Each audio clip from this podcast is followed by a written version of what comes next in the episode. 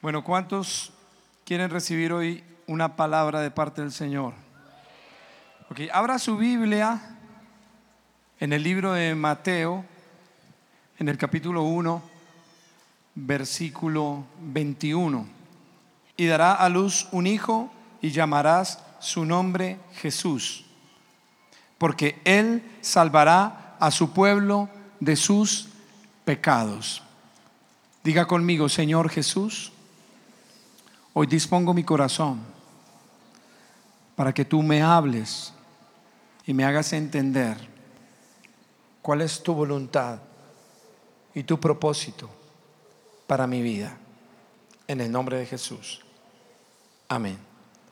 Y amén. Hoy quiero tratar el tema titulado Ay de mí. Diga conmigo, ay de mí. Y cuando uno piensa en esta frase, ay de mí, uno piensa como en, ay de mí si no hago tal cosa, ¿cierto? Como que me meto en problemas, ay de mí si yo llego a hacer esto o si no hago esto, ay de mí. O también se puede, se podría cambiar con la frase pobre de mí, diga pobre de mí. Pobre de mí si no hago esto, pobre de mí. Y esta frase aparece en la palabra, en la Biblia, en algo que nos deja una gran enseñanza. Pero antes de llegar a, que veamos dónde está esta frase, quiero hablarles de lo que es una necesidad. Y piensa y haz conmigo esta pregunta y di, di conmigo, ¿qué necesito? Dilo fuerte. ¿Qué necesito? Y hazte esa pregunta, ¿qué necesitas? ¿Qué necesitas? Tal vez tú piensas en cosas a nivel personal, a nivel de tu familia, a nivel financiero, necesito dinero porque quiero comprar algo, quiero hacer un viaje, necesito pagar algo que debo, necesito pagar la universidad, quiero comprar algo, ropa, no sé. Pero tú piensas en qué necesito y se te vienen muchas cosas a la cabeza. Algunos piensan, ¿qué necesito? Necesito mi media naranja. ¿Cuántos necesitan su media naranja? Levanten la mano. A ver, levanten la mano los que necesitan su media naranja. ¿No la necesitan? ¿Oramos para que se queden sin media naranja? No, si, ah, ¿cuántos necesitan su media naranja? Ah. Entonces tú piensas en qué necesitas y piensas en los sentimientos, o piensas en el ministerio, piensas en algo personal.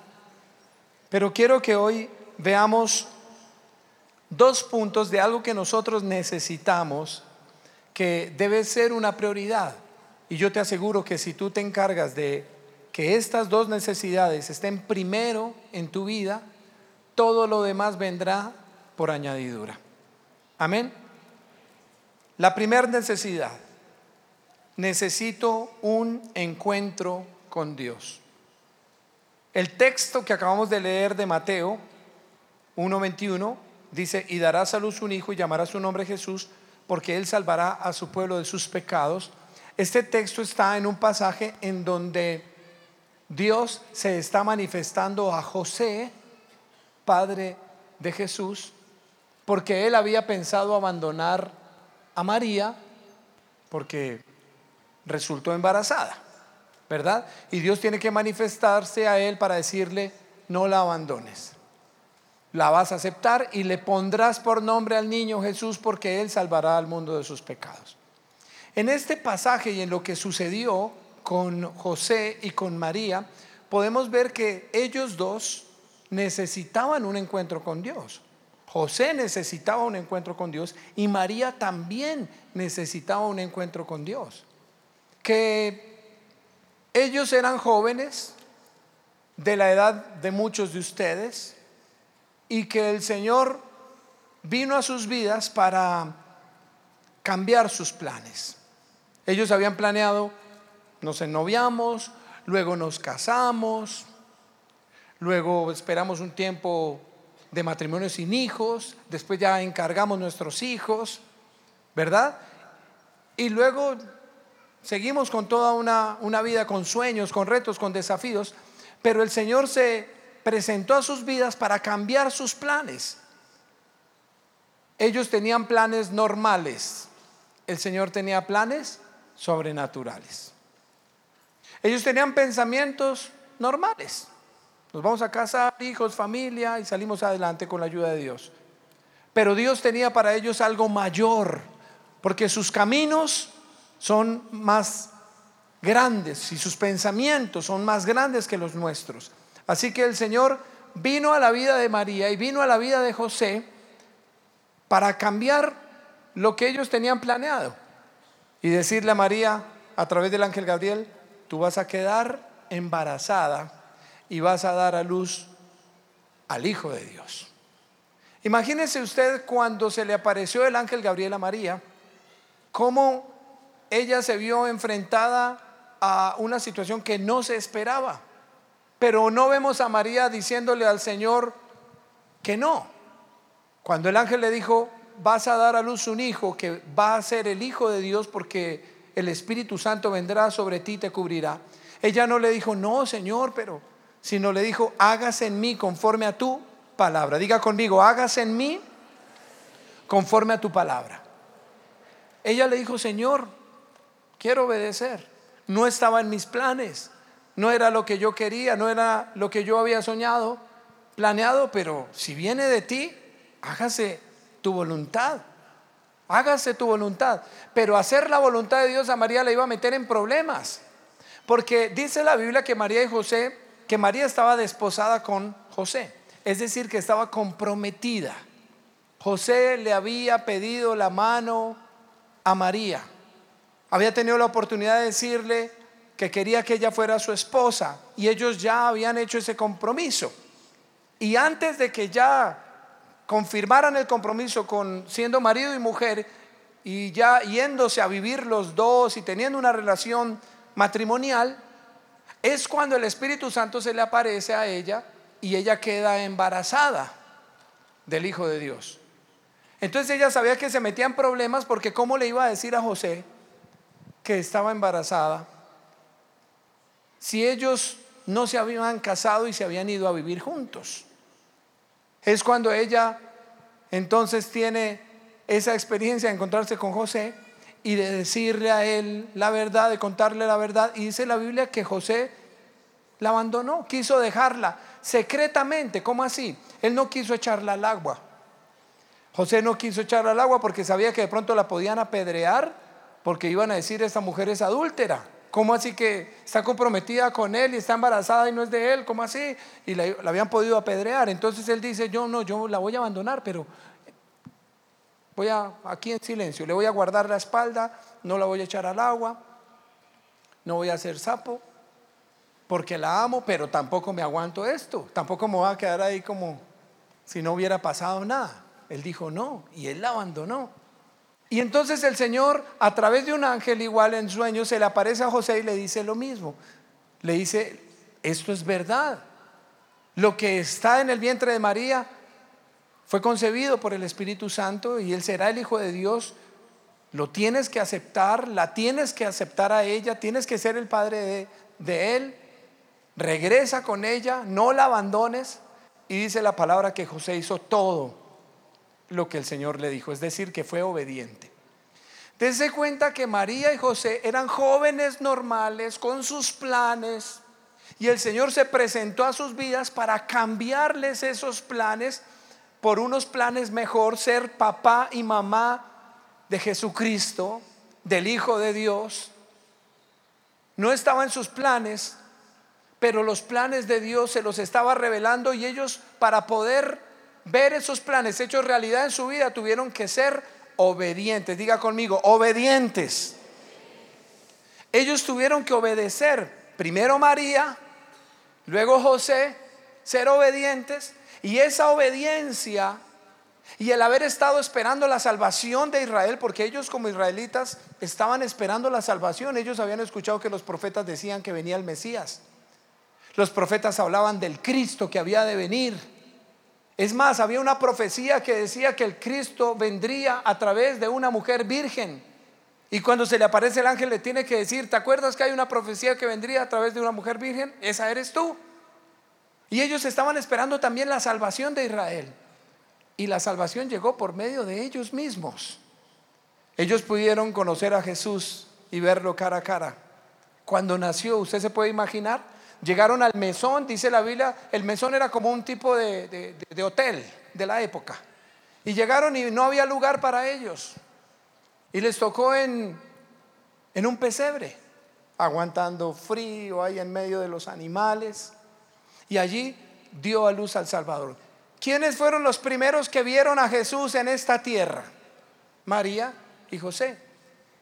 Los primeros que lo vieron cara a cara fueron ellos. Tuvieron un encuentro personal con Jesús, un encuentro que cambió sus vidas. Ellos no volvieron a ser los mismos desde ese, desde ese día. Y esos años, criándolo, alimentándolo, viéndolo crecer, educándolo, fue algo que les mudó el corazón. Ellos jamás volvieron a ser iguales, ni José ni María. Cuando tú tienes un encuentro con el Señor, esto mismo pasa. Todos nosotros tenemos la necesidad de un encuentro con Dios. Yo tenía la necesidad de un encuentro con Dios, pero yo tenía mis planes. Entonces yo era músico, en el bachillerato tuve una banda de rock en el colegio y luego que salí yo dije, yo quiero seguir con mi banda, quiero ser famoso, quiero tocar la guitarra, cantar, grabar un disco. Y comencé en busca de mi sueño. Y también por otro lado, yo tenía como ese, ese deseo de, entrar como en la televisión, de pronto actuar, hacer algo así. Y esos eran mis planes. Y recuerdo que no conocía a nadie en la televisión, nunca tuve ninguna oportunidad de esas, hasta que un día vi que había un programa que se llamaba Gente Corrida, donde hacían videos corridos, videos locos. La gente iba y participaba con cosas diferentes que hacía y había un ganador en la semana y un ganador al mes. Entonces yo me inscribí porque resulta que yo tenía un mico, un títere, un muñeco que yo manejaba con, con mi mano y lo manejaba muy bien. Entonces en el colegio yo divertía a mis amigos con el mico, yo me subía a un bus con el mico y mientras yo estaba pagando el mico aquí moviéndose. Entonces la gente se asustaba y miraba, ya eso es de verdad. Y yo me volví famoso en el colegio con el miquito, entonces yo dije, voy a presentarme a ese programa de televisión. Entonces fui al programa y lo, con, con quien me mandaron fue con el director del programa, el productor. Entonces, que entrara a la oficina de él. Yo entré, cuando yo estoy frente a él, era como la primera persona que yo conocía de ese medio, de ese mundo, de la televisión, de todo esto. Él me saluda y me dice, ¿cuál es su, su video? O sea, ¿cuál es su video? Su video. Y yo le dije, bueno, mi video es, tengo un mico que hace flexiones de pecho y barras. Entonces él sonrió y dijo, ¿y dónde está? Entonces yo me abrí la chaqueta, saqué, el muñeco, me lo puse, le puse un palito y le hice barras. Luego limpié el escritorio de él y lo puse y le hice flexiones de pecho. Él se rió, inmediatamente dijo, vengan, traigan una cámara, vayan allí al parque y le graban eso a ese muchacho y que concurse. Entonces yo, ah, bueno, concursé en el programa gané el programa de la semana, había varios videos y había un ganador eh, eh, cada semana, yo me gané el programa de, de la semana, y luego competían los cuatro ganadores del mes, y yo me fui a la final y gané la final, entonces me gané el programa del mes y con mi miquito. Gané dinero, me fui entonces después a un canal de televisión acá, RCN, y llegué a la portería y alguna gente lo reconoció. Ay, el miquito que hace flexiones, ay, el miquito. Ah". Y así me fui entrando. Hola, ¿qué haces? Y ya estaba dentro con mi miquito saludando a todo el mundo. Y ese día conocí a todo el mundo. Bien, vino gente de novelas, todas las novelas del momento venían y todo el mundo tenía que ver con el mico. Ay, el miquito, y le preguntaban y, y él respondía. No hablaba, pero todo el mundo le entendía y hablaba con él. recuerdo que yo acababa de salir de bachillerato, había sido reina Paola Turbay y yo la veía como, wow, es... Entonces me dicen, él se llamaba Kiki, el muñeco, y le dicen, Kiki, ¿le gustaría conocer a Paola Turbay? Yo no sabía si moverlo a él o, yo. Yo estaba así. Entonces me, presentaron a Paula Turbay en un noticiero, había un noticiero que duró poco tiempo que se llamaba QAP. Y terminé con ese noticiero yéndome, me llama el gerente y me dice, quiero que vaya a dar una información especial, todo lo que se hace en el reinado de belleza en Cartagena con Paola Turbay y Katy Sáenz, que vayan en equipo a hacer todas las, todo lo que hacen esa última semana del reinado. Y me pagaban y todo eso. Mm". Y esto sucedió en pocas semanas. Cuando yo estoy allá, me encuentro con el director del programa Gente Corrida, con el primero que conocí, el que me recibió en su oficina. Me lo encuentro allá. Y él, ¿y usted qué hace acá? Y yo, no, aquí trabajando con Paola Turbay y Katy Sáenz. Entonces él dijo, tengo una idea, yo estoy trabajando con No Me Lo Cambie. No Me Lo Cambie era un programa de videos. dijo, yo estoy trabajando con No Me Lo Cambie, entonces hágale una pega, una cámara escondida a Paola Turbay y una a Katy. Y la organizamos en un hotel, yo me escondí, llamé a Paola, no, mira que es que te necesito hablar contigo algo muy serio, no sé qué. Y terminé haciéndole una pega a ella, otra pega a Paola. Luego de eso vine y concursé en programa que se llamaba Exitosos de Pacheco, alma bendita, de un presentador que ya, ya falleció hace mucho, era muy viejito ya. Y concursé allá y gané varios programas y gané dinero y, conocí gente de la farándula. Eh, llegué ahí, recuerdo una vez que llegué con el miquito, yo admiraba mucho a Carlos Vives y llegué con el miquito donde Carlos Vives, que tenía en ese momento un programa de televisión que se llamaba La Tele, y estaba ahí con, con, la tele y me conocí. Yo, yo quiero, ajá, yo quiero que ese muñeco salga en la tele. Y entonces yo todo, wow. Pero aún tuve el privilegio y dijo, oye, ¿cómo hacemos? Porque yo quiero que ese muñeco esté en la tele. Entonces yo le dije, tuve el honor de decirle, no puedo porque tengo un contrato de exclusividad con el noticiero QAP. Y era verdad, con el noticiero yo firmé un contrato de exclusividad, así que no podía salir con el muñeco en, en, ningún lado más. Así que pude decirle a Carlos Víez, no, lo siento. Llegaste tarde. Pero todo eso sucedió y al mismo tiempo fui con el grupo de música que tenía y había una disquera llamada Sonolux que estaba muy interesada en la música que, que estábamos haciendo. Y esos eran mis planes. La música, la actuación, se me estaban abriendo entonces algunas puertas para, para entrar en ese mundo, para conocer a mucha gente, cuando alguien me invitó a la iglesia. Y vine a una reunión Vine a una reunión y salí de mi silla ese día, pasé al frente y le dije a Jesús, ven a mi corazón, yo te necesito. Y a las dos semanas, tres semanas, me fui a un encuentro. Y cuando me fui a ese encuentro, hermanos, mi vida fue transformada. Porque yo pude vivir lo que vivió María y lo que vivió José. El Señor vino para cambiar mis planes, pero allá yo lo vi cara a cara y me enamoró. Lo vi cara a cara, Él me perdonó, me sanó mis heridas. Yo pensé que no tenía heridas. Y allá en el encuentro, el Señor me fue mostrando, ¿te acuerdas esto? Y te acuerdas aquello, y te acuerdas aquello. Me mostró mis pecados, me perdonó mis pecados. Yo pensé que no había pecado, que era un santico. Y también me sacó pecados grandes, medianos, pequeños, que todos son iguales. Pero de verdad, hasta cosas sencillas, chistosas, pero yo me acuerdo que en ese tiempo vino una imagen a mí que yo era chiquitico y alguna vez me había robado un carrito de esos chiquiticos. Tendría unos 5 o 6 años, me lo metí al bolsillo y yo era todo nervioso y mami, ¿ya nos vamos? Y Dios me trajo esa imagen y yo tuve que decirle, ya siendo grande, Señor, perdóname por ese carrito que me robé. Porque ahí abrí una puerta a tomar lo ajeno. Entonces después me acordé que me robé un bisturí de un compañero. Claro, yo fui a su casa y estaba, me presta el bisturí, sí. Oiga, yo no tengo bisturí. Me lo eché al bolsillo. Luego me acordé que robé a mi papá. Uh. sí, mi papá tenía un taxi y me lo dio a trabajar. Él me decía, tráigame un porcentaje de, de lo que trabaje.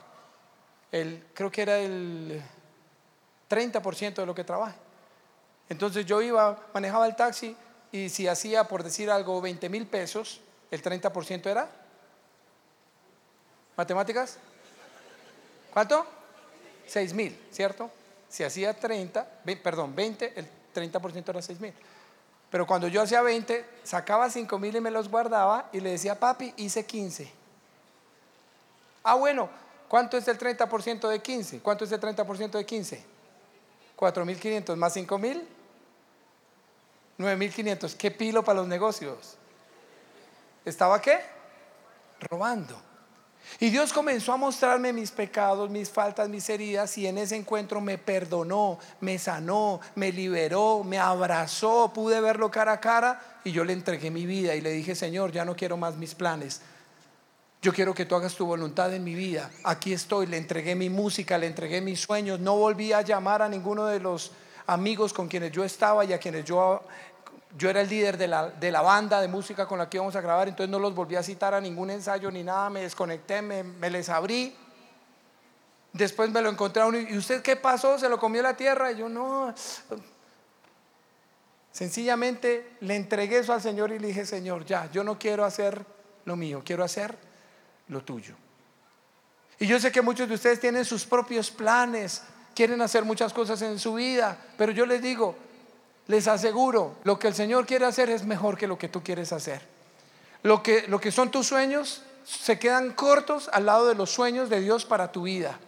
Tus planes al lado de los planes, pensamientos y caminos del Señor son pequeños porque sus planes, sus pensamientos y sus caminos son más altos y son mejores y son pensamientos de bien y no de mal. El Señor tiene lo mejor para ti. Tú ni te lo has imaginado. Amén. ¿Cuántos necesitan un encuentro con el Señor? ¿Cuántos aquí en este lugar no han ido a un encuentro? A un encuentro de los que hacemos en los hoteles, que nos vamos todo un sábado, un domingo. Si a ver, levante la mano y muévamela. Ok, por favor, tenga su mano en alto ahí. Y escúcheme. El próximo encuentro que haya, háblate con tu líder, háblate con la persona que te invitó, tu familiar, tu amigo. Vete a ese encuentro es la mejor inversión de dinero y de tiempo que tú puedes hacer.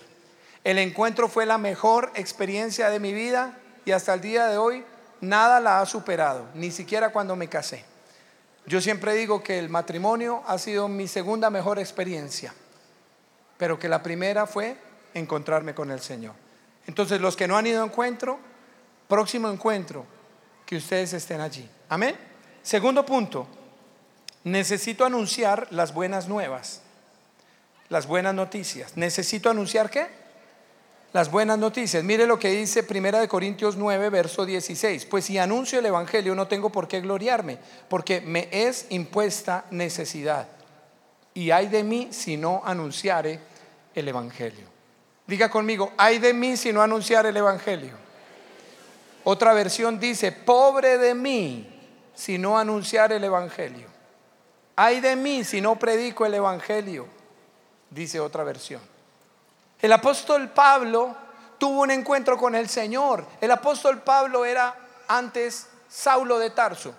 Perseguía a los cristianos para que los encarcelaran y los mataran. Pero tiene un encuentro personal con el Señor cuando va camino a Damasco para encarcelar a los cristianos. El Señor se le aparece, él cae a tierra, escucha una voz que le dice, Saulo, ¿por qué me persigue? Yo soy Jesús. Y estuvo tres días sin ver, no comió ni bebió nada y estuvo en un lugar orando. Y allí su vida fue totalmente transformada. Allí tuvo un encuentro con Dios, vio al Señor cara a cara, fue perdonado, fue sanado sus heridas, comenzó una vida nueva. Y luego el apóstol Pablo se levanta de ese encuentro y comienza a predicar y a predicar y a predicar y a predicar. No se podía quedar callado. A llevar a muchos a los pies de Cristo, a contar su testimonio. Contaba su testimonio a todo el mundo. Y ustedes leen Hechos de los Apóstoles y varias veces el apóstol Pablo cuenta lo mismo. Cuenta lo mismo a diferentes públicos. Les dice, yo estaba Iba camino de Damasco con cartas cuando apareció una luz en el camino. Y lo dice varias veces a diferentes grupos de personas. Yo iba camino a Damasco cuando apareció una luz en el camino. Fue su testimonio. Él dijo, yo tengo que contarle al mundo cómo me encontré con el Señor. Yo tengo que contarle al mundo cómo Él transformó mi vida. Y que Él es real y lo que hizo en la cruz. Y Él dice entonces, ay de mí, diga conmigo, ay de mí. Ay de mí si no anunciar el Evangelio. Ay de mí si no hablo de Jesús. Ay de mí si no predico de Jesús. ¿Qué sería de mí? ¿Se acuerdan de esa canción? ¿Qué sería de mí si no me hubieras? ¿Qué sería de mí si yo no me hubiera encontrado con el Señor? ¿Y qué sería de mí si yo no anuncio, no hablo del Señor? Pobre de mí, mi vida no tiene sentido, mi vida no tiene valor, es lo que está diciendo el apóstol Pablo. Si yo no hablo de Dios, ¿para qué vivo? Si, para mí el vivir es Cristo y el morir es ganancia, yo vivo para hablar de Dios. Y él más adelante en ese mismo pasaje de Corintios dice, yo me hago como judío para ganar a los judíos, como los que tienen ley para ganar a los que no a los que tienen ley, como los que no tienen ley para ganarlos a ellos, como los débiles me hago débil para ganarlos a ellos. El apóstol Pablo dice, yo me hago como todo el mundo para ganarlos. Se encontraba con un judío, yo soy judío, ah, yo también soy muy judío. ¿Y ya sabes lo que Cristo hizo? No, ¿qué hizo? Y le hablaba. Luego se encontraba con uno que decía, no, yo estoy bajo la ley. Y él decía, yo también. ¿Y ya has escuchado de Jesús? No. Y le hablaba. Ah, yo si no, es, yo si no tengo ley. Él decía, ah, yo tampoco. a mí eso. ¿Y ya escuchaste de Cristo? Se encontraba con los débiles. Ah, yo estoy débil. Ah, yo también. Pero ya te hablaron de Jesús. Él dijo, yo me hago como sea para ganar a muchos, para que de todos modos salve a algunos. Y hermano, esas son las buenas noticias. Anunciar que Jesús murió en la cruz por nosotros. Anunciar que Él vive. ¿Cuántos saben que Él vive? Él murió en la cruz, pero resucitó al tercer día, está vivo y viene para salvarnos, para darnos la vida eterna, para transformar nuestra vida. Y esas son las buenas noticias. Estamos cansados de malas noticias. Todo el tiempo uno enciende los noticieros, la radio, y son malas noticias. Noticias que a uno lo entristecen, lo preocupan, lo achantan, lo enojan. Pero las buenas noticias son esas. Dios es real, Dios está cercano. Hace algún tiempo vi un video de un noticiero, un noticiero secular en Estados Unidos, y en una de sus secciones dan una noticia que Podría ser una noticia mala porque es de un accidente, pero termina siendo una noticia buena. Quiero que veamos este video, tal vez algunos de ustedes lo han visto por las redes. ¿Podemos ponerlo, por favor? Se lo estábamos diciendo como ya se lo habíamos dicho, este hombre se salvó de morir quemado al interior de su coche. Es increíble esta historia y quienes vieron lo que allí ocurrió aseguran que fue un verdadero milagro. Ángela John se encuentra con nosotros en vivo y le preguntamos cómo pudo este hombre salir ileso en medio del fuego, Ángel. Bueno, creo que tú lo has dicho, porque parece ser un milagro de verdad. Atrapado en su auto en medio de las llamas, lo daban por muerto, pero sale completamente sano. Ah, y hay mucho más. Ojos abiertos Historias asombrosas.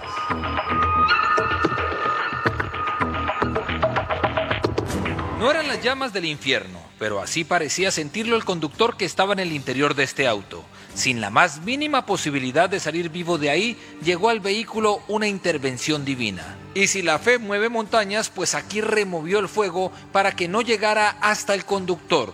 Todo ocurrió en la ruta estatal 385 en Memphis, Tennessee cuando este jeep se salió de la vía, chocó contra un poste y explotó en el acto. Solo fuego salía del interior. Todos iban a sus coches para buscar cómo romper los vidrios e intentar sacar al hombre, decía esta testigo. La muerte era segura, pero por lo visto un ángel o algo sobrenatural se le adelantó y el hombre fue sacado del auto sin quemaduras. Y como Lázaro pareciera que se levantó de la muerte, posiblemente convencido que esas latas retorcidas no serían su ataúd. Increíble historia. En este mundo tan apurado, ¿cree usted que exista ya un espacio para un milagrito en nuestra vida? Conforme la palabra de Dios, Él tiene ángeles que protegen y guardan. Porque creo en Dios y creo, creo que, su poder es divino y que en diferentes partes del mundo han, han, estado en lugares de desastres y ellos han quedado intactos. Pero eso no fue todo. Aunque los bomberos lograron apagar el fuego, la llama de la fe se encendió una vez más, porque del vehículo lo único que no quedó convertido en ceniza fue precisamente esta Biblia que estaba ahí adentro, como un escudo espiritual que aunque estuvo en medio de todo ese fuego, sus hojas permanecieron blancas y relucientes, ni una sola hoja dañada. El impacto de lo ocurrido fue tan grande que algunos policías sintieron que no eran la máxima autoridad en ese momento y prefirieron orar entre sí. Mire usted una curiosidad más. Un extracto de la Biblia dice, cuando pases por el fuego, no te quemarás. De todos modos, el conductor fue llevado a un hospital para revisión donde indicaron que su estado de salud era realmente bueno. Un verdadero milagro, según dicen allá. Más contigo, Blanca. ¿Les gustan las buenas noticias? Esas son buenas noticias. Amén. ¿Cuánto les gusta esas noticias de milagros, de lo que Dios hace, de cómo Dios es real? Yo les tengo aquí un invitado. El presentador que vieron ahí se llama Ángel Ayllón. Su apellido es Ayllón. Y me lo encontré y le pedí que viniera conmigo para testificar. Bienvenido. Voy a pedir un aplauso al Señor por su vida. Esto ocurrió en un noticiero de Estados Unidos, Telemundo. ¿Puedes contarnos un poquito? Bueno, la verdad es que mm, yo me fui a Estados Unidos obligado, nunca entendí por qué. Entré a los noticieros obligado porque yo eh, trabajaba aquí diferente, pero cuando yo veía tan, tantas noticias tan malas, busqué la oportunidad de encontrar algo que hablara del Señor. Entonces allá es pues prohibido lógicamente que se hable de una religión o de algo así, y creé este segmento que se llamaba Ojos Abiertos, Historias Asombrosas, porque veía la oportunidad de, poder hablar de cosas sobrenaturales y dije, y ahí me hago periodista para hablar del Señor. Entonces cuando se presentó esta noticia la tomé de inmediato y me sentí tan emocionado de poderla redactar, que la aceptaran, que saliera.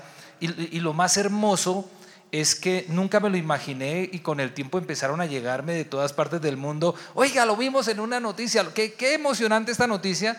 Y cuando empecé a resolver, pues ya tenía 14 millones de vistas hace aproximadamente ya seis meses, no sé cuántas tendrá ahora, pero le doy gracias a Dios porque no eran mis planes, pero eran los planes del Señor.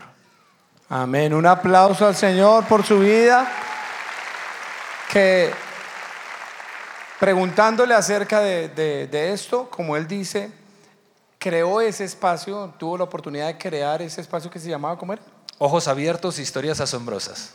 Y no solamente contaban cosas, obviamente cristianas, sino de todo, pero ahí comenzó a hacer luz poniendo noticias como esta y de esa manera siendo luz, siendo luz allí. Pero ven, ven, acompáñame aquí, por favor. Quiero contarles aquí una buena noticia. ¿Cuánto les gustan las buenas noticias? Pero quiero contarles que yo me conocí con Ángel Ayllón cuando llegué a la oficina para hacer el video del mico. O sea, él era el productor de Gente Corrida. la primera persona que yo conocí en, el, en ese medio fue él quien me recibió. ¿Sí te acuerdas? ¿Cómo fue? Claro, yo quedé impactado porque yo decía, yo le preguntaba al mico, ¿quién es, quién es eso que trae usted? Pero me habló él, entonces dije, ¿cuál, ¿cómo es? No entiendo. Lo hacía también que parecían, no puedo decir que hermanos porque no está tan feo, pero sí, sí tenían una similitud extraordinaria. Desde ahí comenzamos una amistad con Ángel, con Ángel somos amigos desde, o sea, él sí me puede decir, si él me ve con mi esposa, él tiene el derecho de decirme a quién conoció primero. Porque a él lo conocí primero, lo conocí, nos conocimos cuando, no era, cuando yo no conocía al Señor, en, el testimonio que les cuento. Cuando yo llegué y conocí al Señor, yo me aparté de ese mundo, dejé toda y tiempo después me lo encontré. ¿Te acuerdas? Nos encontramos allá en Caracol Radio y, yo ese día estoy con él y, oh, Angelito, lo ahora sí, yo tengo que hablarle de Dios. Digo, Ángel, conocí al Señor. Y él me mira y me dice, yo también. ¿Te acuerdas? Yo te dije, no, yo estoy en la misión carismática internacional. Y él, yo también. Y él estaba en una célula, ¿cómo era esa célula? Era la célula de, de la, de la mamá de la pastora Claudia. Y recuerdo que yo, bueno, yo llegué a los pies del Señor porque Dios usó esta iglesia para, llegar allá. Llegó en una célula, conocí del Señor, en un encuentro, tuve un encuentro con el Señor. Y, les quiero decir algo que no lo había comentado, pero antes de irme, de tener que irme a Estados Unidos, Fernando me profetizó. Él no lo recordaba, yo se lo recordé hace ocho días. Él me profetizó y él me dijo, me dijo en, en una profecía, me dijo, tú entrevistarás gobernadores, entrevistarás alcaldes, entrevistarás. Y yo lo miraba y decía, este hombre, ¿qué se tomó? ¿Qué le pasa? Porque nunca me lo imaginé. Y cuando llegué a- allá, en lo único que encontré trabajo fue en los medios noticiosos y empecé a entrevistar a todas estas personas y recordé que Dios es real, que, que los encuentros son reales, que lo que se habla con el Espíritu Santo es real y eso pues motivó y ha llenado mi vida completamente. Amén. Un aplauso al Señor por este tremendo hombre del Señor, un aplauso al Señor por su vida. Y, y entonces, una amistad ahora, pero en el Señor, pasan los años y entonces nos hablamos cada dos, tres años, ¿cómo estás? Cuando viene, nos vemos. Y se ha mantenido una amistad a, a- a lo largo del tiempo porque ya te fuiste hace cuántos años a Estados Unidos. 19 años. 19 años, está pastoreando en una iglesia allí en San José de California, así que qué alegría que nos conocimos no siendo cristianos y ahora los dos pastoreamos, servimos al Señor, pero él tiene con sus hermanos una empresa que se llama Take One, son tres hermanos y el único que conoce de Dios, que conoce las cosas de Dios es Ángel. Y ellos hicieron una, una empresa de, de cine, comenzaron a hacer películas. ¿Cuántas películas tienen? 14 en estos momentos. 14 películas. Pero hace un tiempo Dios puso en el corazón de Ángel hacer una película cristiana. Y él comenzó a inquietarse por eso. Y un día me llamó que quería hablar conmigo. ¿Qué me dijiste esa vez? ¿Te acuerdas? Yo, yo, yo le dije, eh, Fernando, yo me pongo a pensar en la película y me llega a mi, a, mi mente, tu no sabía si era la cara de él o la del mico. Yo decía, alguno de los dos tiene que actuar en la película. Y, él me dijo, no, el mico ya desapareció. Y dije, entonces ese es usted, Fernando. Pero siempre me ponía de verdad la imagen de Fernando cuando yo pensaba en la película. Entonces lo llamé y se lo dije, le dije, tengo esta inquietud. Hay una película por hacer y Dios pone en mi corazón que tú estés en este proyecto. Entonces, imagínense. Él se la pasa burlándose de mí, haciéndome bullying. Es terrible, terrible. Pero llegará el momento de la venganza. Aunque la venganza nunca es buena. Y entonces, él me llama y me dice eso. Me dice, siempre que pienso en la película, o sea, pienso, pienso en ti, no te puedo quitar de la cabeza. Y comenzamos a, hablar, a orar. Y pues para resumirles la historia, Dios abrió esa puerta, abrió la puerta con, con la empresa para realizar una película cristiana. Es la primera película cristiana colombiana y al mismo tiempo comedia musical. Yo fui a su casa, estuve unos días hospedado allí. eh, no me trataron bien. La comida mala. No había papel en el baño. Fue terrible. Eh, pero ese día allí hablamos, le pedimos a Dios sabiduría y yo, le- le mostré- él había visto algunos de los monólogos que, que ustedes conocen también y de los musicales y vio uno de los musicales que fue el musical de Navidad que presentamos hace algunos años, presentamos dos años seguidos, eh, donde se presenta el nacimiento de Jesús y María, José, el ángel, todo con humor. Y él lo vio y dijo, me dijo, de aquí podemos hacer una película. La verdad que yo al principio como que no le vi forma. Yo dije, no, no creo, pero pues sí, listo, yo le llevaba la idea, porque como él ha sido loquito siempre. Entonces yo dije, bueno, hagámoslo. Le dije a mi esposa y ella también, pero, pero ¿cómo? Porque como que no cuadraban. Pero, pero era Dios ahí, comenzamos a orar, comenzamos, hablé con el pastor César también, pidiendo esa dirección, esa sabiduría. Dios ha abierto las puertas y estamos en el rodaje de la película. Ya llevamos, ¿cuántos días? Ocho días. ¿Ocho días? ¿Cuántos quedan? Dos. Dos días, para que ustedes sepan, una película se rueda en 12, 10, 15 días y pues vamos bien de tiempo, ¿no? ¿Qué nos tienes que decir de la película? Que mm, en realidad ha tocado la fibra de todos los que hemos estado ahí y que lo- yo, yo de la película, la gente de afuera no tiene ninguna expectativa. Y a mí me encanta eso, me encanta que no tengan expectativas, porque a mí me gusta ver cómo Dios hace de lo pequeño algo gigante. Entonces yo sé que esto va a ser muy grande y sé que yo sé que la gente va a apoyar esta situación. Quiero, quiero agregar algo rápidamente y es que dentro de todo esto eh, hubo una persona también que está aquí con nosotros que es Germán Ballesteros. Ponte un momentico de pie, Germán, por favor, para que te eh, identifiquen. Germán está ahí adelante. Germán es parte de, de la misión carismática también. Venga para acá, venga para acá. Venga porque o si no, no lo pueden ver. Venga para acá. De, la- de toda la producción yo soy el único que tengo pelo. Dios, Dios se llevó mis pecados y con él el pelo, pero dije, lléveselo, no importa. Se lo advertí, ¿no? Que la venganza nunca es buena. Bueno, a Germán, con Germán no hablaba hacía cerca de 22, 23 años y de un momento a otro le dio por escribirme. Yo no sé por qué le dio por escribirme. Me dijo, Ángel, tengo una empresa de efectos especiales, estoy a sus órdenes. Y dije, ¿y este hombre de dónde apareció si hacía 23 años no sabía de él? Y cuando empiezo a conectar y estoy en la misión carismática y yo empiezo a mirar el guion y el guion tiene una cantidad de efectos, entonces entendí que Dios estaba empezando a diseñar un camino de algo que Él quiere que se haga y pues con mayor razón nos hemos lanzado de cabeza en este proyecto. Palabras de Germán, ¿cómo te has sentido en la película? Eh, muy emocionado, muchas expectativas eh, con todo lo que estamos haciendo ahora y sobre todo eso, lo que hablábamos con Ángel, eh, poder vincular la parte de efectos especiales en una película colombiana es la primera vez que se va a hacer. Hace unos efectos especiales espectaculares. Son especiales, por eso se llaman efectos especiales.